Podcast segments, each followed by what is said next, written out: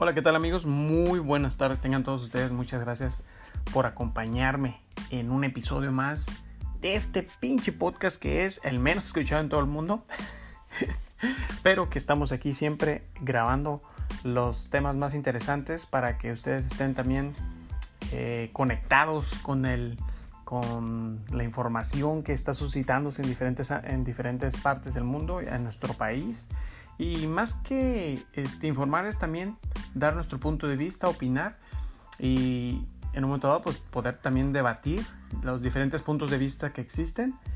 Y pues bueno, eh, lo que quiero platicar con ustedes el día de ahora es pues estas consecuencias que trae arrastrando eh, el coronavirus. Desafortunadamente pues abarca todo, económico, social, este, de empleo, educativo, etc. Eh, sin embargo, el día de ahora quiero platicar lo que se refiere a la educación, porque al parecer este, hay estrategias, hay formas, hay maneras, sin embargo no se está informando de manera oportuna, cabal. El gobierno ha invitado que se haga un programa de aprendizaje en línea, el cual es muy bueno, sin embargo, el gobierno federal y los gobiernos estatales no se ha visto que tengan un plan específico, que tengan ya la herramienta este, seleccionada para que se le pueda informar esto a los docentes, los docentes se preparen y pues bueno, inicien un plan de trabajo a través de en línea. Entonces, hace falta mucha información, creo que no se está informando de manera completa y creo que los docentes, muchos docentes están en la mejor disposición para continuar el ciclo escolar.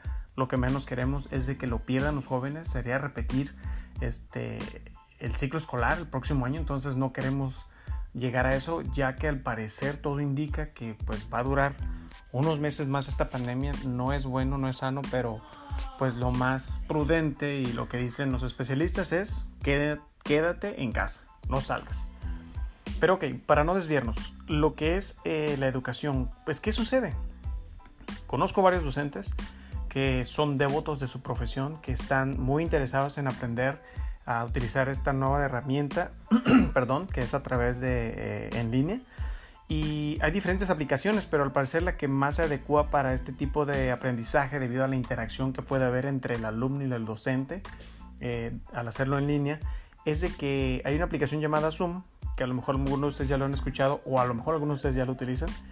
Esta aplicación tiene muchas herramientas muy buenas, lo básico ya que es gratuita, pero también hay una versión que es de pago y trae mucho más, eh, otras herramientas más avanzadas, perdón, pero eso depende del uso que le quieras dar y pues para qué lo necesitas. En este momento lo más importante es poder tener ese enlace como docentes eh, para interactuar y seguir educando a los estudiantes. Ahora, ¿cuál es el problema? Yo veo aquí un problema. El gobierno federal y los gobiernos estatales no están informando, no se ve que hay un plan eh, ya programado, planteado, este, listo para llevárselo a los docentes o dárselo a conocer a los docentes. Les debieron haber dado un tiempo para este, conocer este programa, interactuar en el programa, ver cómo funciona, qué herramientas tiene, cómo van a interactuar con los alumnos, cómo va a funcionar ese enlace en línea con ellos, este, porque va a haber una oportunidad de poder escuchar las preguntas de los estudiantes o que esa interacción en la que el, maestro mientras eduque e informe pues pueda darse cuenta y se pueda, pueda ver esa conexión de aprendizaje del alumno hacia el maestro. Ahora, y eso engloba muchas cosas, pero yo lo que estaba viendo de ese programa eh, de Zoom está muy bien. Lo haces a través de Google for Education, que es el programa que se va a llevar a cabo este, en línea. Y esta aplicación te permite conectar hasta 100 personas, un grupo de 100 personas al mismo tiempo. y en este, pues todos pueden interactuar, lo cual es muy bueno puedes también compartir en ese mismo en esa misma interacción archivos fotos este y utilizas el Dropbox o Box Files que se llama este por Google Drive.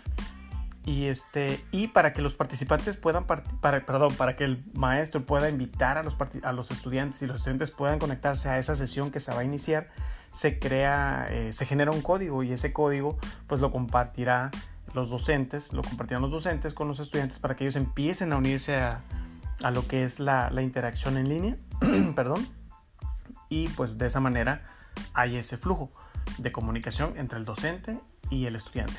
Ahora, algo importante es, pues tenemos diferentes niveles de educación, eh, preescolar, primaria, secundaria, preparatoria, universidad, etc. Cada uno tiene un método diferente o están enfocados en el aprendizaje de la, hacia el alumno de una manera distinta. Aquí yo creo que este programa funcionará bien, siento que puede funcionar con los jóvenes en primaria, secundaria, preparatoria y universidad. Eh, creo que tienen las herramientas necesarias. La interacción va a ser 100% fácil. No hay muchos, mucho que aprender. Simplemente conocer las herramientas que cuenta y este, contar con computadora, desafortunadamente, computadora o laptop. Eh, lo cual pues te lleva a otro problema. El problema de México y que el mismo gobierno, el mismo eh, presidente de la República, Andrés Manuel, pues lo ha mencionado.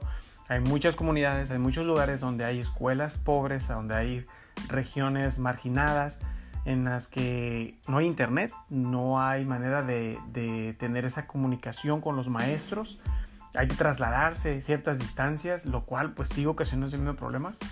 Entonces, este programa es muy ambicioso, creo que es muy bueno, es una buena alternativa, es una buena este, propuesta para trabajar en estos tiempos de quedarte en casa por el COVID-19 este, en las grandes ciudades, en los pueblos donde ya tienen los servicios de internet, en donde hay a lo mejor este, centros de cómputo donde puedes ir y pagar cierta cuota para poder estar ahí utilizando el internet y todo eso.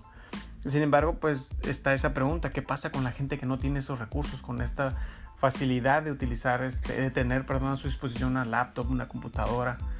Este, entonces, es un problema muy grande que lo tiene que ir resolviendo el gobierno. Por eso menciono que debe de deben de tener un plan. Los gobiernos estatales y el gobierno federal deben de haber planeado bien esto. Si esta va a ser la opción debido a que se va a extender el tiempo de espera para que se erradique el COVID, bueno, debieron haber facilitado recursos económicos o recursos eh, materiales como lo que son las computadoras, laptops, etc. Y en el caso de esos, de esos grados estudios, primaria, secundaria, preparatoria y universidad, la interacción del maestro con el alumno es más así, de preguntar, de asegurarse que se esté entendiendo el tema, de darles las tareas, darles las, opciones de qué, este, qué fuentes van a, visitar para poder llevar a cabo su tarea, etcétera, etcétera, etcétera. Y todo eso está muy bien. Pero tenemos otra, otro, otra cosa aquí en los estudios, está preescolar.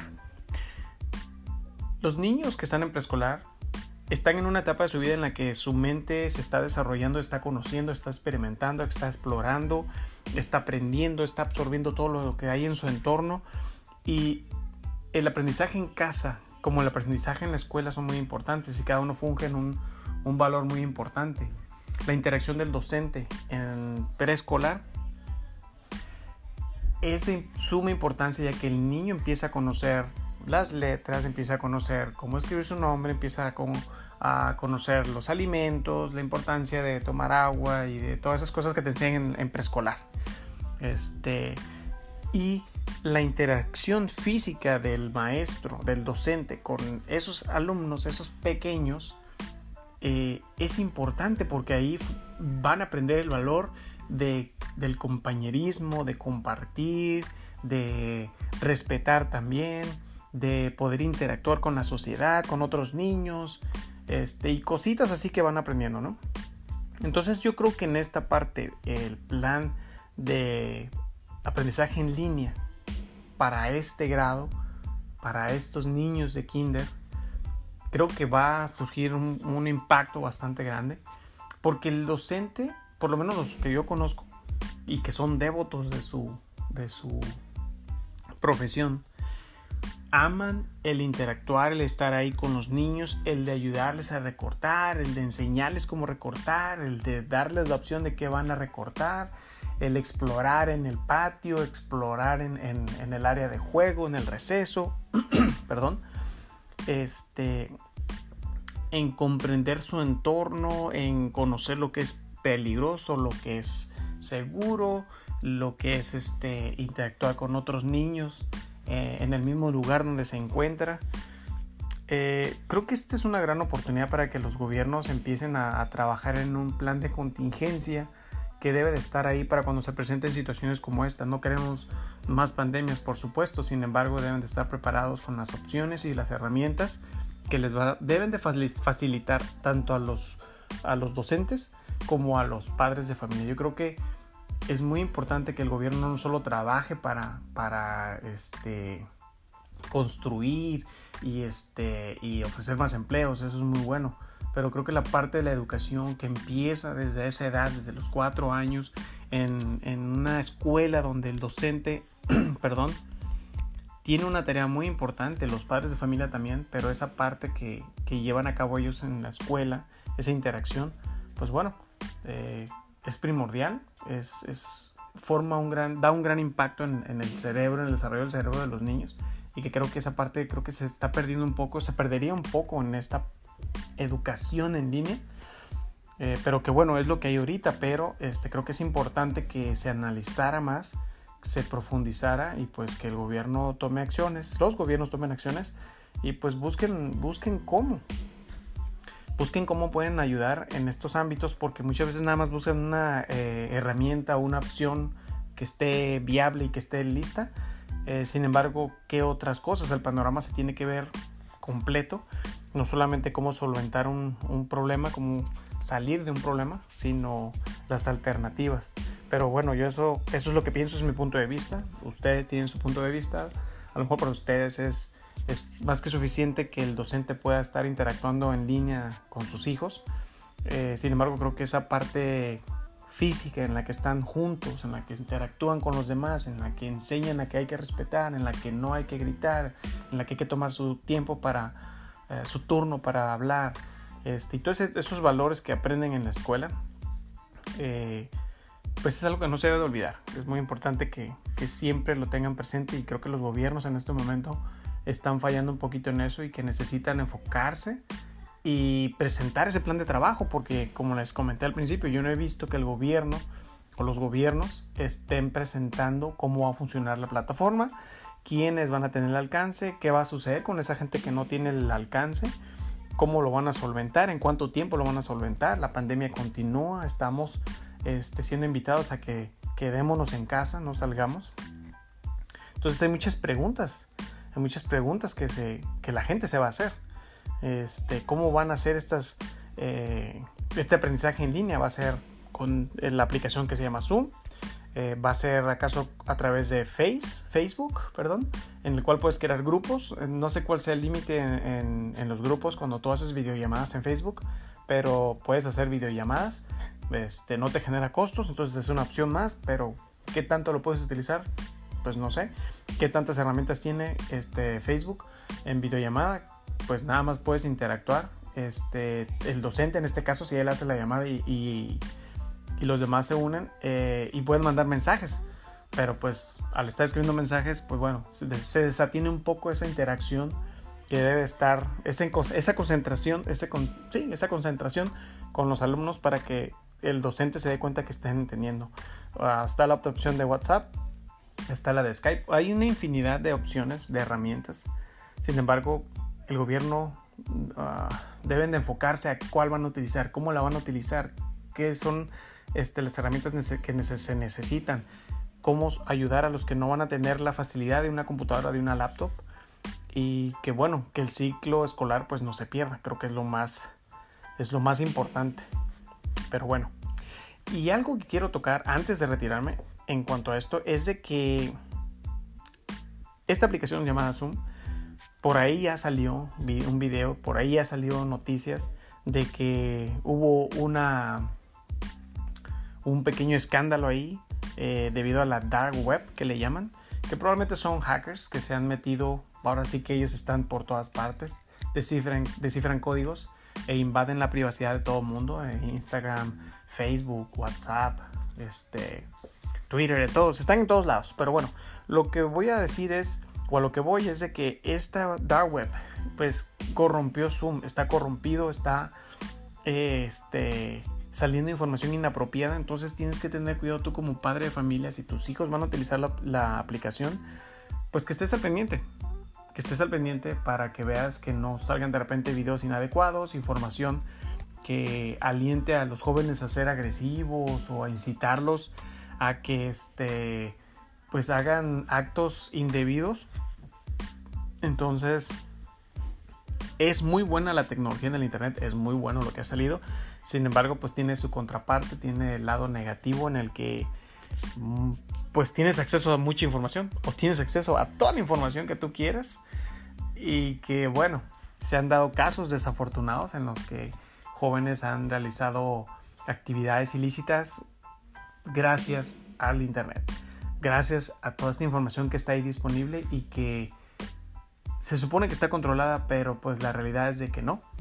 Tienes acceso a todo, entonces es un pequeño riesgo eh, y es una oportunidad, como dije al principio, que el gobierno debe de realmente formar un programa, un proyecto, un plan de contingencia en el que se informe al docente, se informe a los padres de familia. Creo que como padres de familia tenemos eh, la necesidad de saber cómo va a continuar el ciclo escolar, qué va a suceder con el ciclo escolar, cómo van a interactuar nuestros hijos, cómo va el gobierno a garantizar de que nuestros hijos continúen sus estudios y no pierdan un año.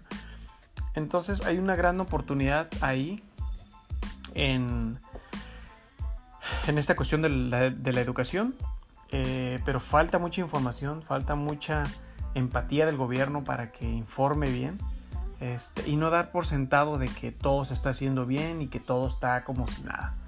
La realidad es de que están sucediendo muchas cosas, está muy mal nuestro país económicamente hablando eh, por el COVID-19 y estamos sufriendo las, el rezago de todo esto que, que, llegó y que pues está tomando tiempo, estamos en la curva más alta en donde el contagio es mayor y que pues la invitación es esa, ¿no? De no salgas de casa.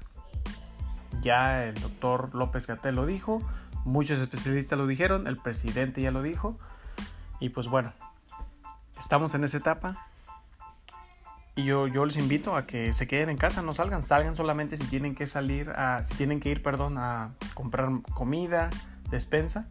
Eh, si puede ir nada más una persona de la familia, solamente una persona, no vayan todos. Y pues bueno, hay que seguir las indicaciones. Pero, como les comento, aquí estaremos, aquí estamos, podcast.0, compartiendo con ustedes eh, pues este tipo de información en nuestro punto de vista, o que creemos que puede ser algo muy bueno, pero pues que también tiene muchas preguntas para eh, uno como padre, como este, personas que queremos que nuestros hijos estén bien educados. Entonces, pues vamos a ver qué sucede con eso. Yo les quería compartir esa información. No sé qué, qué opinen.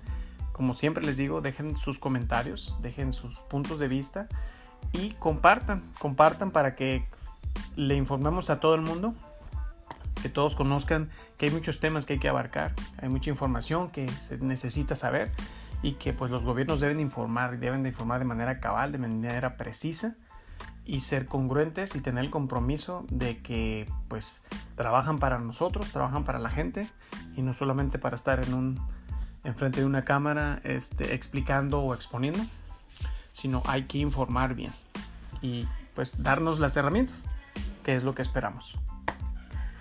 Gente bonita, muchas gracias nuevamente. Me despido de ustedes. Podcast.0, su servidor. Hasta la próxima.